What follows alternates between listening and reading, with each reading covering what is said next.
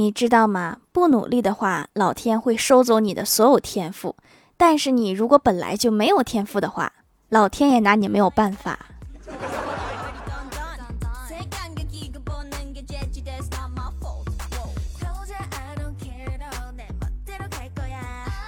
Hello，蜀山的朵朵们，这里是甜萌仙侠段的秀欢乐江湖，我是你们萌豆萌豆的小薯条。我有一个学美术的朋友，人物画的特别好。只要看一眼就能抓住一个人的主要特征。今天我让他画我，问他我有什么特征，他看了我一眼说：“穷。” 好准呐！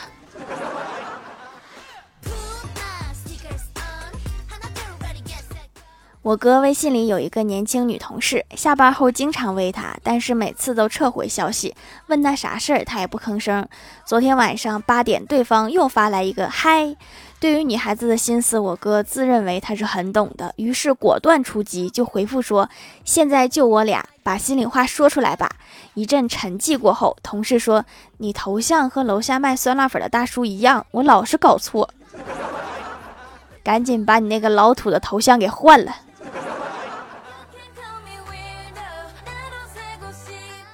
昨天跟欢喜聊天，我就问他：“你以后想找一个帅一点的男朋友，还是想找一个有趣一点的？”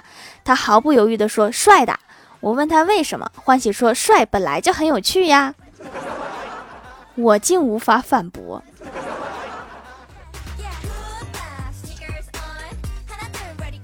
最近欢喜超超要减肥，我就跟他说：“减肥不能靠节食，要多锻炼。”欢喜说：“我知道呀，所以上周我们去吃自助餐、烤肉和火锅，我都是跑步去的。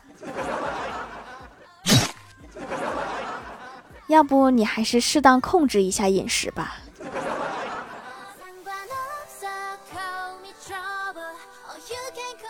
上大学的时候，我哥他们宿舍六个人聊起了三国。上铺的问我哥说：“兄弟，三国里你最喜欢哪个？”我哥想了想，说：“肯定是最喜欢诸葛亮，夜观天象，知天下大事。”结果他们五个喜欢貂蝉。看来你们的喜欢不是一个喜欢的。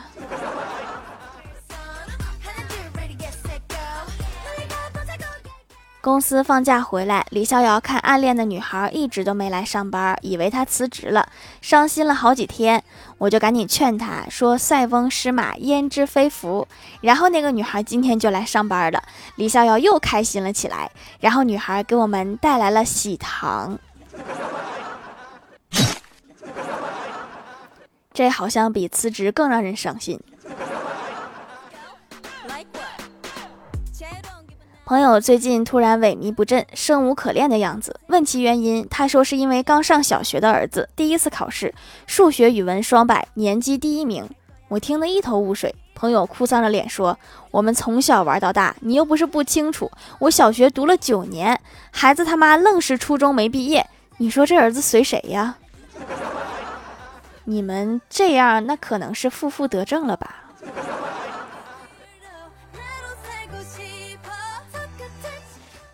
郭大侠今天终于体验了一把什么叫坑爹。今天我们闲聊时，郭大侠说：“今天我才发现，我私藏的日记本被我儿子翻到了，里面有一张我初恋女友的照片和情感记录。”说到这儿，顿了一下，看着大伙说：“你们以为他会去告诉我媳妇儿吗？不，他申请了一个微信号，头像用我初恋女友的照片，昵称是我称呼他的小名，主动加我微信，让我讲当年的小故事。”还说自己现在生活窘迫，希望我能帮他一点。就这样，我被我儿子骗了一年零花钱。要不是今天帮他修手机，我都发现不了这个秘密。你们说我该不该回家揍他一顿呀？但是我又不能明说。我愿称之为完美坑爹了。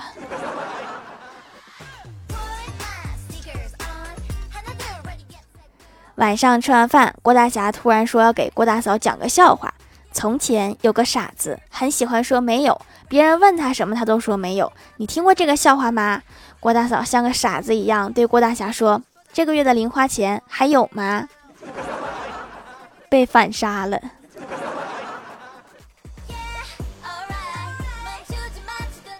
晚上吃完饭，郭大侠突然想起以前看到了一个段子，就想逗逗老婆，就对郭大嫂说：“老婆，你腿好像变长了。”郭大嫂看了看自己的腿，说：“没有啊，是不是最近瘦了？”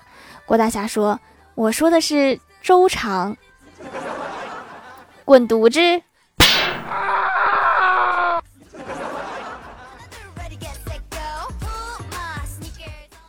郭大嫂教育郭晓霞说：“我现在最担心的就是你的成绩，你总是班上最后一名。”郭晓霞安慰郭大嫂说：“没关系，妈咪，最后一名和第一名，老师教的东西都是完全一样的，不是担心这个呀。”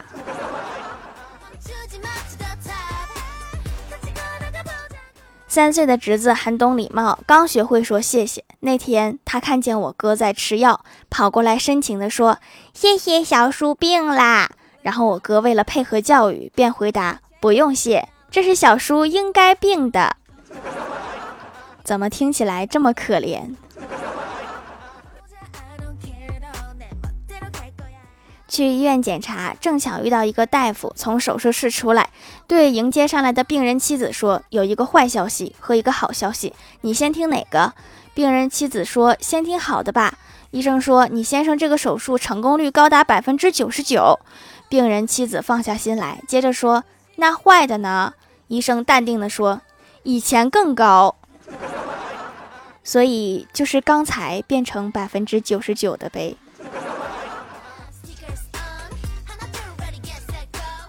我老妈在蛋糕店准备买点年糕吃，先让我尝了一口。我说我不喜欢吃这种东西。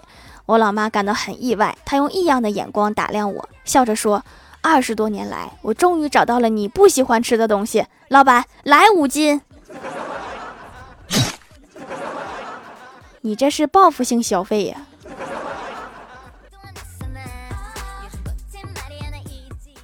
晚上下班，路过一个卖西瓜的，准备买半个回家。旁边有个大哥正在挑，大哥把摊上的西瓜挨个拍了一遍。摊主看不下去了，说：“你找谁？”好家伙，搁这串门来了。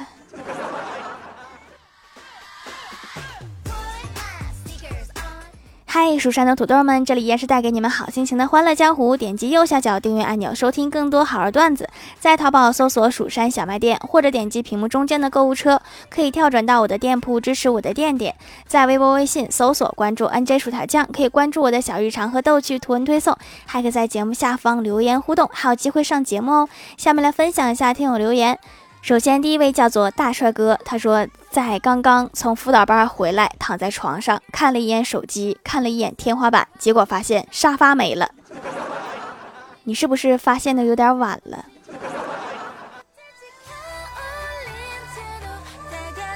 下一位叫做面朝大海，春暖花开，他说在哪里看店里的手工皂什么的？淘宝搜店铺“蜀山小卖店”，薯是薯条的薯。话说你这个问句真的要不是我，别人都看不懂。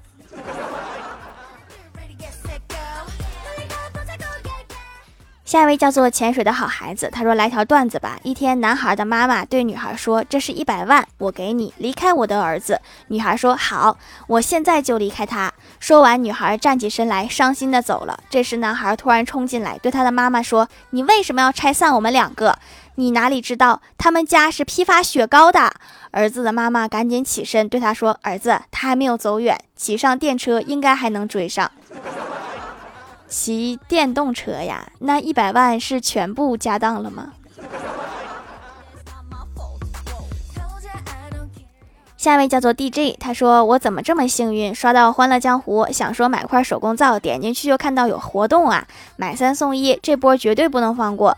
收到太开心了，送的和正装一样大，老板一点都不抠，洗脸非常舒服。我买的控油皂，这大夏天呢，竟然也控制住了，鼻翼两侧最容易出油的地方也不油了，可以开心的蹭我家狗子啦，不会把狗脸弄得油油的遭嫌弃，大家冲起来！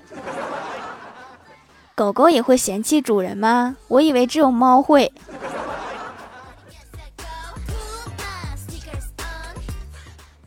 下一位叫做沙雕的懒骷髅山思，他说每回郭大嫂让郭大侠看自己的自拍时，郭大侠都随便说好看，结果总是挨打。其实正确的方法应该是这样：首先接过郭大嫂的手机，然后做出仔细端详的样子，然后再和郭大嫂说：“我觉得挺好看的，就是光线可能不太好，下次找一个光线更好的地方，更显漂亮。”这样的话，郭大侠应该可以免一顿打。条，你快去让郭大侠试试，说不定以后真的管用呢。有道理，谁会不喜欢一句认真的夸奖呢？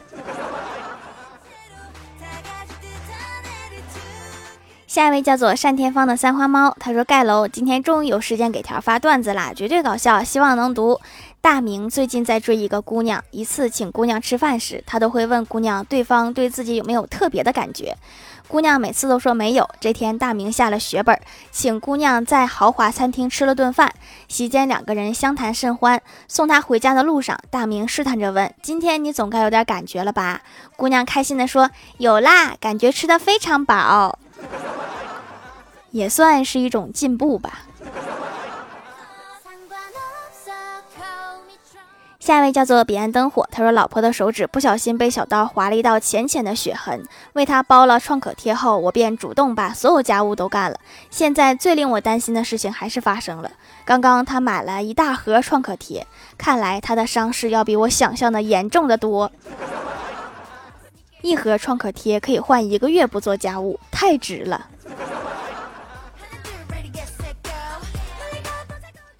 下一位叫做干饭第一，他说又来回购艾草皂了，最喜欢这块，除螨驱蚊都很棒。自从用了手工皂，就没买过其他洗面奶和皂了。这次多买点，参加买三送一活动，把其中一块放到我的野外求生物资里了，因为不会过期，放里就不用管了。世界局势不好，该准备准备，但愿永远都用不上求生物资。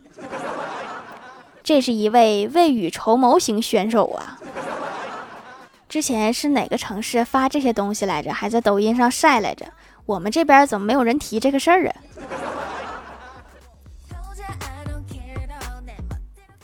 下一位叫做奶茶里的企鹅凤仔，他说每次听之前，我都会立志说写完作业再听，然后还是忍不住插上耳机。每当插上耳机之后，我总会立志要一边听一边认真的写作业，然而一听就笑得直打嗝，一打嗝手就在抖，一抖这个作业就。要不还是听完再写吧。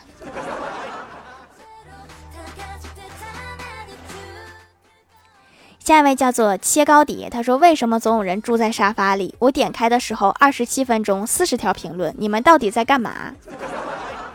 我怀疑他们在沙发上住下了，都是秒抢的。